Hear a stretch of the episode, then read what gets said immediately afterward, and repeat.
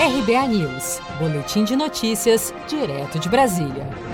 O presidente Bolsonaro reclamou durante conversa com apoiadores no Palácio da Alvorada nesta quinta-feira da veiculação de uma reportagem do jornal O Estado de São Paulo sobre a intenção do governo de encaminhar uma proposta de emenda constitucional para expropriar terras de quem comete crimes ambientais e ainda reduzir verba de municípios que desmatam. Bolsonaro insinuou até que um membro do seu governo poderia estar tentando plantar notícias na imprensa para desgastá-lo com o agronegócio e disse que a matéria era uma mentira. Vamos ouvir. Mais uma mentira?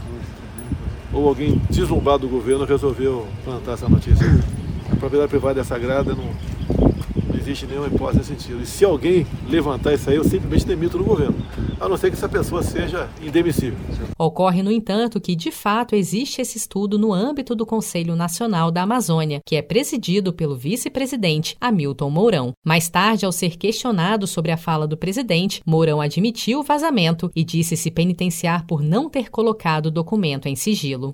Alguém, algum mal intencionado, pegou e entregou esse documento completo para um órgão de imprensa e agora, diariamente, ele solta algumas pílulas dessa natureza. Então, ou seja, é algo que está totalmente fora do contexto. E eu, se fosse o presidente, também estaria extremamente irritado, porque isso é um estudo, né? isso é um trabalho ainda que tem que ser finalizado e que só depois poderia ser submetido à decisão dele.